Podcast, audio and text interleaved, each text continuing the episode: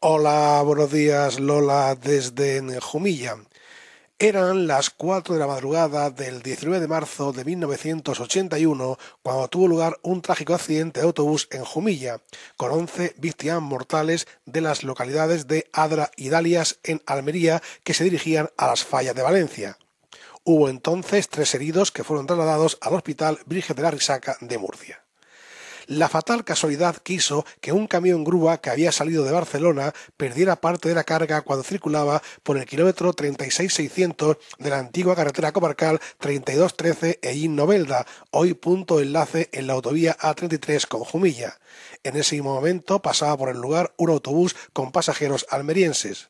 Una de las piezas que transportaba el autobús hizo de cuchilla y acabó con la vida de 11 personas. Ayer, festividad de San José, se cumplían precisamente 40 años de este suceso y hoy queremos recordar la solidaridad de los jubianos durante esta tragedia. El día 26 de marzo de 1981, con dos plenos municipales, uno en Jumilla y otro en Adra, se encargó la construcción de este monumento. Escuchamos a Manuel Gea, de 86 años de edad, entonces concejal de Cultura y Fiestas, que recuerda cómo nació la idea de este hermanamiento entre las tres localidades, entre Adra, Dalias y Jumilla.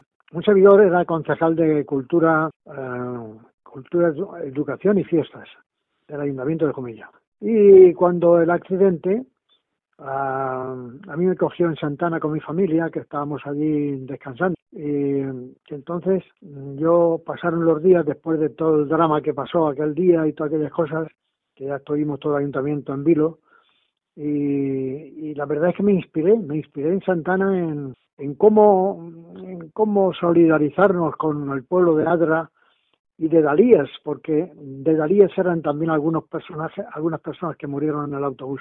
Y entonces pues se me ocurrió, lo consulté con, con el alcalde, le dije que lo iba a proponer en la Comisión de Cultura, lo propuse en la Comisión de Cultura, se aprobó, y entonces me encargué personalmente de bajar a Murcia a la Escuela de Artes y Oficios, que existía entonces en Murcia, no existe ya, y encargué allí a una especialista y a dos especialistas en modelado para que modelaran con polvo de marmorillo una imagen solidaria en la que se figurara, se figurara el abrazo de dos pueblos. Hubo incluso un hermanamiento entre ambos municipios e incluso hay una calle en cada pueblo que en Jumilla está la calle Adra y ahora está la calle Jumilla. Sí, correcto. La calle tuvimos mucha suerte porque la calle de Adra es una preciosidad que mira al mar y la de Jumilla está aún incompleta posiblemente porque yo cuando he pasado por allí veo que hay un margen de, de bancales al lado que aún no se ha completado las edificaciones por allí. Pero vamos, está en un sitio muy bonito del Arsenal. Y sí, se, se, ofrecieron las dos calles. fue una iniciativa primero de Adra, de figurar ahí una calle en, en Adra, y después la iniciativa fue de Jumilla. Este monumento consta de dos figuras surrealistas fundidas en un abrazo modeladas con polvo de mármol y cuyo coste ascendió a 600.000 pesetas.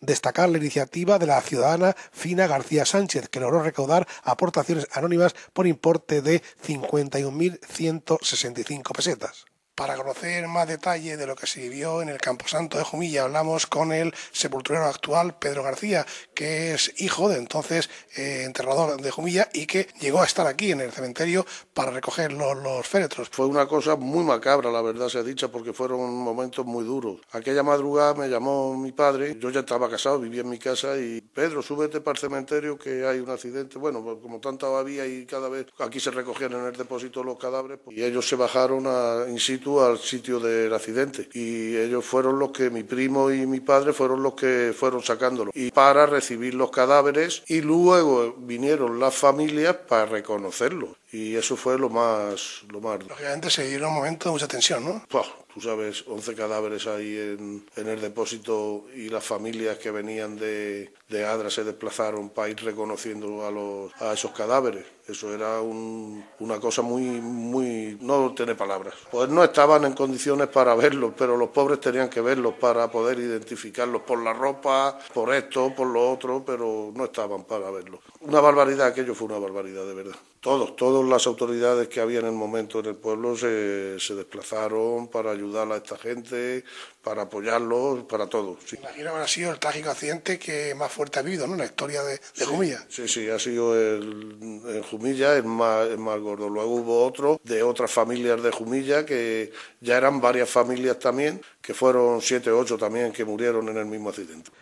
La actual alcaldesa de Jumilla, Juana Guardiola Verdú, ha enviado una carta al alcalde de la localidad almeriense de Adra, Manuel Cortés, para informarle de que, aunque todos los años se acondiciona el monumento y su entorno, este año se han hecho mejoras de forma especial con motivo de este 40 aniversario y como muestra de que Jumilla no se olvida de estas víctimas y mantiene en la memoria la solidaridad que hubo en esas fechas entre las poblaciones.